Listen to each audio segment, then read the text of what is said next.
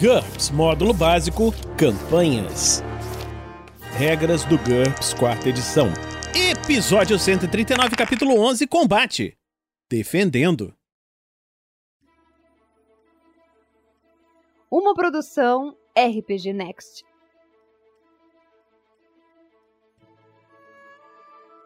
Fala galera, bem-vindos a mais um Regras do GURPS Quarta Edição. Vamos continuar aqui o capítulo de combate falando sobre defesas. Defendendo. E aqui comigo está hoje aqui o Heitor, que tinha roubado o podcast para ele na semana passada, quando estava falando do, do combate à distância, mas agora eu tomei de volta, Heitor. E aí, como é que você tá? É, se não fosse por esse cachorro enxerido dessas crianças, eu teria ido embora com o episódio. é, tô bem, Vinícius. Obrigado pelo convite de novo. Beleza, Heitor. Vamos continuar aqui então, agora falando sobre defesas, né? Defendendo. Um sucesso na jogada de ataque ainda não indica que o personagem atingiu o alvo exceto no caso de um golpe fulminante. O ataque foi bom o bastante para acertar o alvo se esse não conseguir se defender. Existem três defesas ativas que um combatente pode usar para evitar um ataque: aparar, esquiva e bloqueio. Os valores das defesas ativas devem ser calculados previamente e registrados na planilha do personagem. Uma defesa ativa é uma tentativa deliberada de evitar um ataque. Ela só é permitida se o defensor estiver ciente da possibilidade de um ataque por parte do seu agressor e se ele estiver livre para reagir, saindo do caminho do ataque, esquivando, defletindo o ataque com uma arma com as próprias mãos, amparando ou interpondo um escudo, bloqueando. Se o ataque for bem sucedido, o alvo pode escolher uma defesa ativa e tentar uma jogada de defesa. Exceção, a manobra defesa total, defesa dupla, permite que o personagem tente uma segunda defesa contra um determinado ataque, se fracassar no primeiro teste. A defesa ativa escolhida depende da situação, principalmente da manobra adotada no turno anterior. Algumas manobras restringem as defesas ativas que podem ser usadas, como quando o personagem adota a manobra ataque total e não tem direito a qualquer jogada de defesa ativa. Um personagem também não tem direito a uma jogada de defesa ativa se não estiver ciente do ataque. Alguns exemplos de situações onde nenhuma defesa ativa é permitida incluem uma estocada pelas costas de um amigo, o tiro surpresa de um atirador de elite, uma armadilha totalmente inesperada. Um personagem também não pode usar suas defesas ativas se estiver inconsciente, imobilizado ou de alguma forma incapaz de reagir. Olha, as jogadas de defesa ativa funcionam assim. O defensor ele vai pegar 3d6, como tudo em GURPS, vai jogar e vai comparar o resultado com o valor da sua defesa ativa, a que ele tiver escolhido. Se o resultado for menor ou igual à sua defesa efetiva, ele se esquiva, para ou bloqueia o ataque com sucesso. Caso contrário, a defesa ativa foi ineficaz e ele foi atingido mesmo assim. Se isso acontecer, aí você faz a avaliação de dano. Uhum. Um resultado de 3 ou de 4 na defesa ativa sempre indica que o defensor se protegeu adequadamente, mesmo que sua defesa ativa dose apenas 1 ou 2. Um resultado de 17 ou 18 sempre indica um fracasso. Um defensor não tem direito a uma jogada de defesa se o atacante obteve um golpe fulminante contra ele. Vários modificadores se aplicam às jogadas de defesa, que a gente vai ver a seguir explicando alguns deles. Para obter uma lista completa desses modificadores, você pode consultar a tabela de modificadores de defesa ativa na página 548 do livro. Lesões e defesas ativas. Um personagem atordoado sofre uma penalidade de menos 4 em qualquer defesa ativa. No entanto, as defesas ativas nunca sofrem penalidades devido ao choque. Para maiores informações sobre atordoamento e choque, veja efeitos nas lesões que nós vamos falar em breve.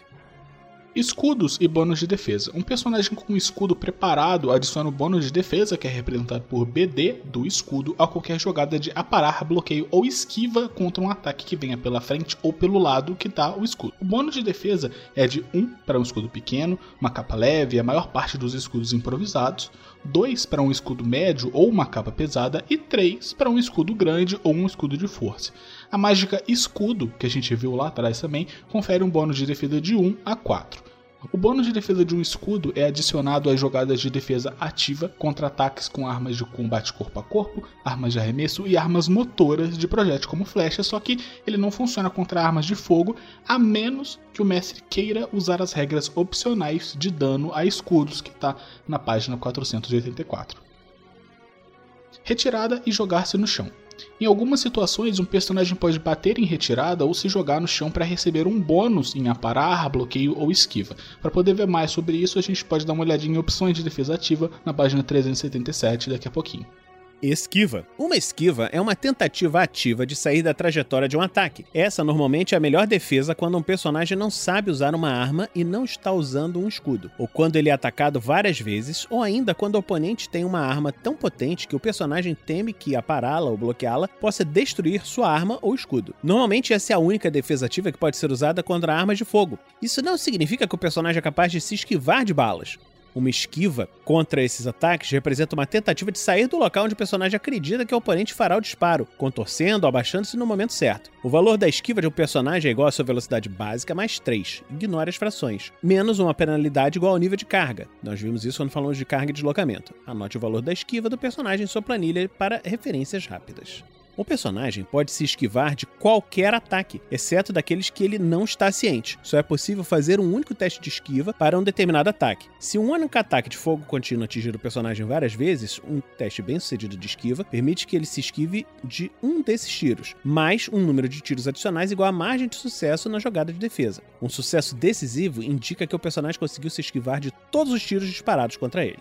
Por exemplo, um ataque com uma metralhadora atinge 4 disparos contra o personagem. Ele possui uma esquiva 10 e obtém um resultado de 8 na jogada de defesa, conseguindo uma margem de sucesso de 2. O personagem se esquiva de 3 disparos, apenas uma bala o atinge. Um personagem só tem direito a uma defesa ativa contra cada ataque, a menos que utilize a manobra defesa total, defesa dupla. Mas não há limites para o número de vezes que ele pode se esquivar de ataques diferentes durante seu turno. Ou seja, ele pode usar uma defesa ativa para cada ataque. Ele usou um, um aparar pro. Tem três caras atacando ele.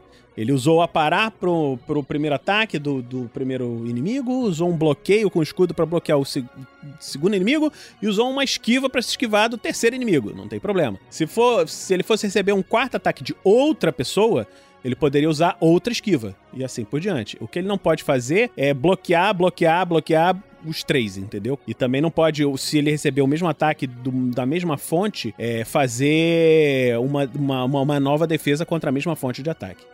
Esquiva acrobática. Um personagem que gastou pelo menos um ponto na perícia acrobacia pode tentar uma esquiva cinematográfica, uma vez durante seu turno. Ele pode descrever a esquiva como um salto sobre a espadada, um mortal de lado ou fazer como preferir. Para isso, ele precisa fazer um teste de acrobacia antes do teste de esquiva. Se ele estiver voando, use acrobacia aérea. Em caso de sucesso, ele recebe um bônus de mais 2 no teste de esquiva, e em caso de fracasso, uma penalidade de menos 2. É possível combinar essa ação com uma retirada. E nós vamos ver isso quando falarmos em retirada daqui a pouco. Esquiva altruísta. Um personagem pode defender uma pessoa ao se jogar na frente da trajetória de um ataque desferido contra ela. Para isso, ele precisa estar suficientemente próximo para se colocar entre essa pessoa e o atacante com um passo. Essa ação deve ser anunciada depois da jogada de ataque do inimigo, mas antes da jogada de defesa do alvo. Utilize as regras normais de esquiva, exceto que ela não pode ser combinada com uma retirada. Em caso de sucesso, o personagem é atingido no lugar do alvo.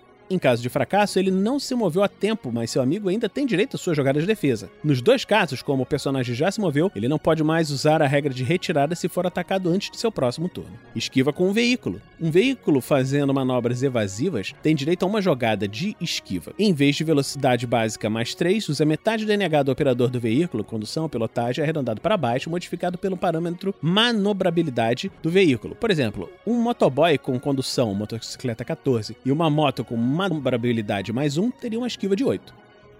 Bloqueio. Um bloqueio é uma tentativa de interpor um escudo, uma capa um objeto grande similar para fazer ele entrar no caminho de um ataque. Isso requer um escudo ou uma capa preparada. Um personagem forte o bastante para segurar e levantar uma pessoa pode bloquear com o corpo da vítima. Que sacanagem. Esse é meu escudo humano. É.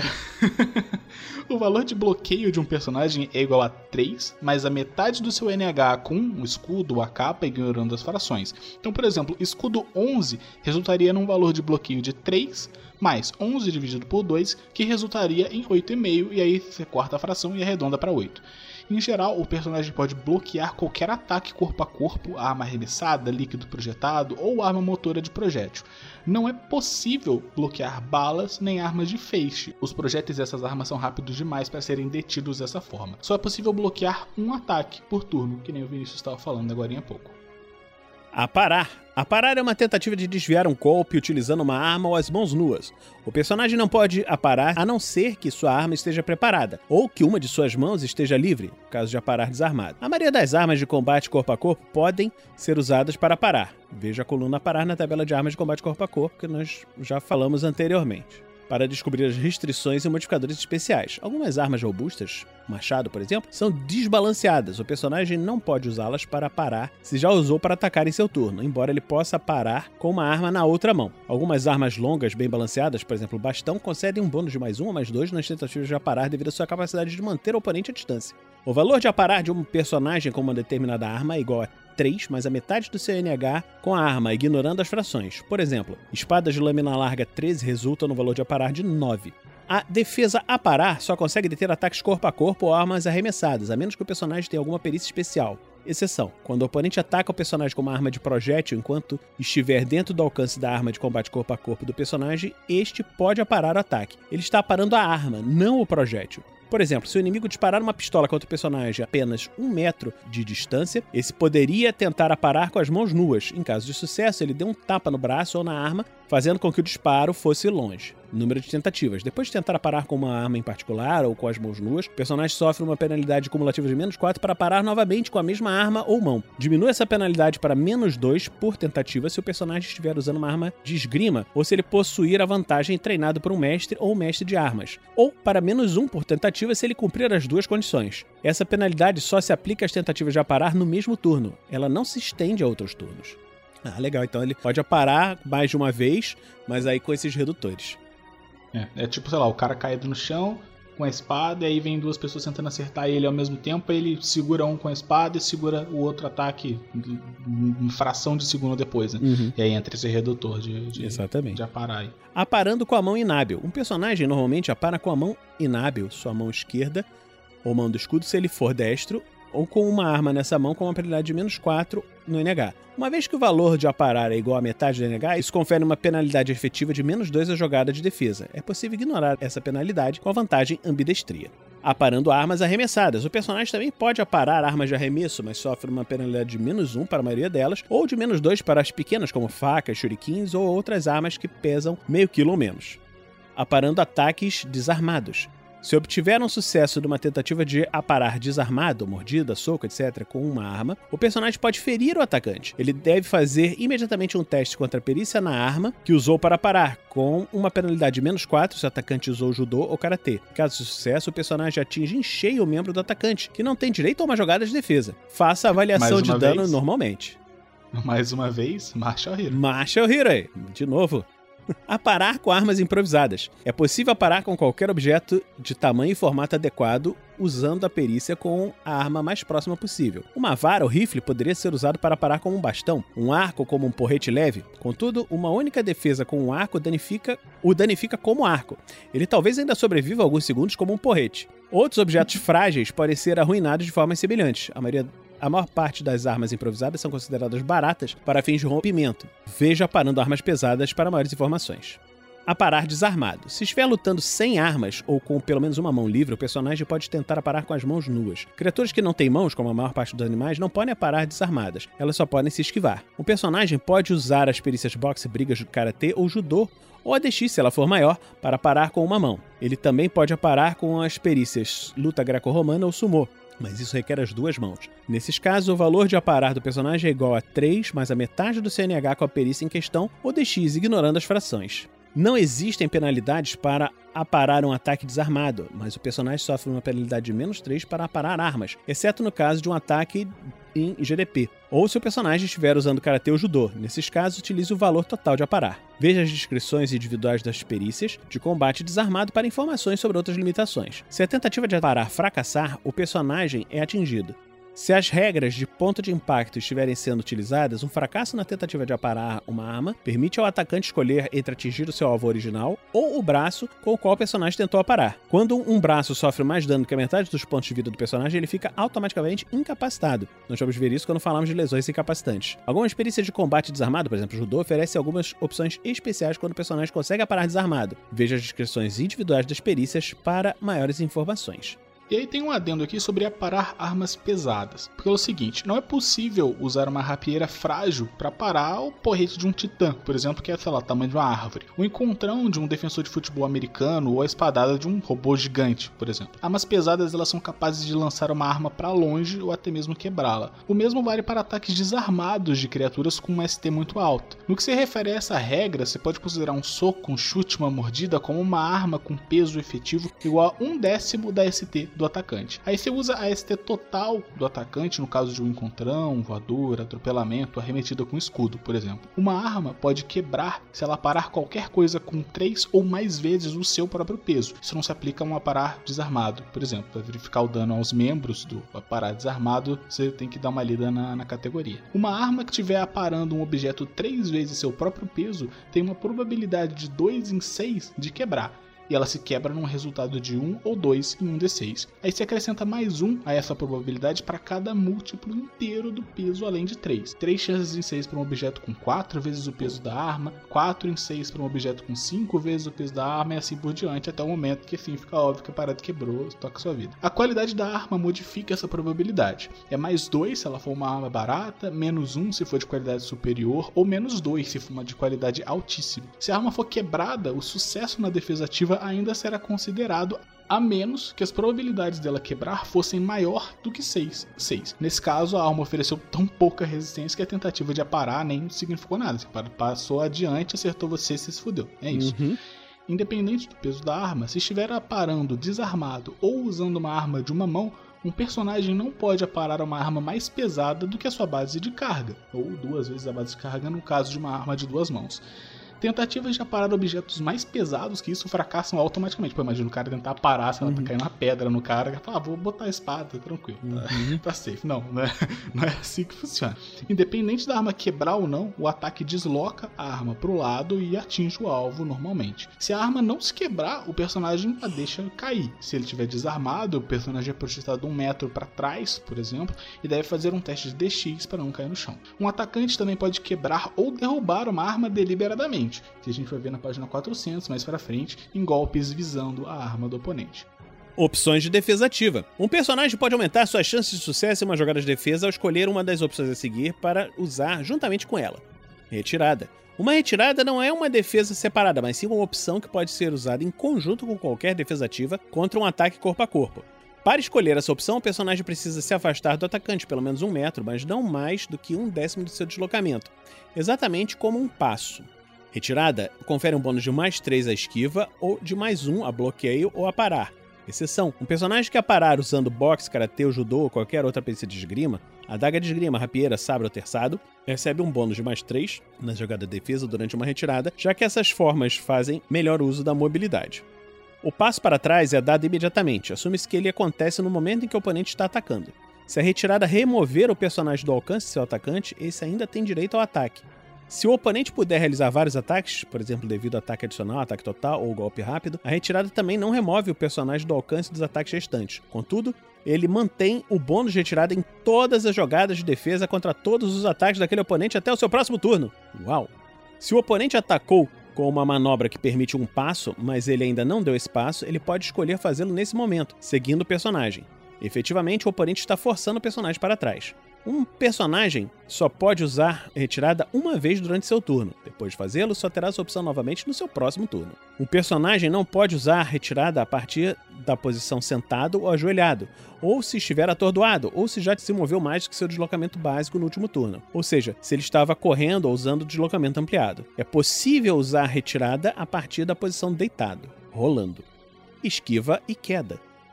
Sob fogo, beijo chão. Um personagem pode se jogar ao chão durante uma esquiva, recebendo um bônus de mais 3 nas jogadas de defesa. Isso se chama esquiva e queda. Essa opção é semelhante a uma retirada, mas só funciona contra ataques à distância. Contudo, ela apresenta um inconveniente. O personagem termina a ação deitado. Assim como acontece com as retiradas, o bônus de esquiva e queda se aplica a todas as defesas contra um único inimigo durante um turno. Qualquer cobertura atrás da qual o personagem cair depois da esquiva e queda não conta contra o ataque inicial que resultou nessa ação mas serve contra os ataques seguintes realizados contra o personagem. Esquiva e queda altruísta. Um personagem pode usar esquiva e queda em conjunto com a esquiva altruísta para proteger um amigo a até um passo dele. Em caso de sucesso, os dois terminam a ação deitados e o personagem sofre o golpe, a não ser que tenha sido uma margem de sucesso de 3 ou mais. Nesse caso, nenhum dos dois é atingido. Também é possível usar esquiva e queda altruísta para se lançar contra um explosivo, por exemplo, uma granada de mão. Em caso de sucesso, trate o efeito da explosão como uma explosão de contato, que nós vamos falar depois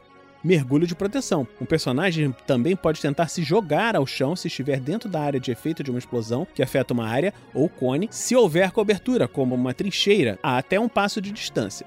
Um sucesso significa que o personagem alcançou a cobertura em tempo. Um fracasso significa que não. Mesmo que não haja uma cobertura vista ou um ou dois metros a mais do centro da explosão, ainda pode ajudar, uma vez que o dano diminui com a distância. Em caso de sucesso, o personagem se afasta um passo. Se fracassar, ele sofre o dano antes do passo voo ou natação. Nesses ambientes não é possível usar esquiva e queda. Se o passo levar o personagem para trás de um terreno que o encubra, por exemplo, uma criatura voadora se escondendo atrás do cume de uma colina, o personagem não termina a ação deitado. Nos dois casos, ainda é possível realizar um mergulho de proteção para se afastar de uma explosão, etc.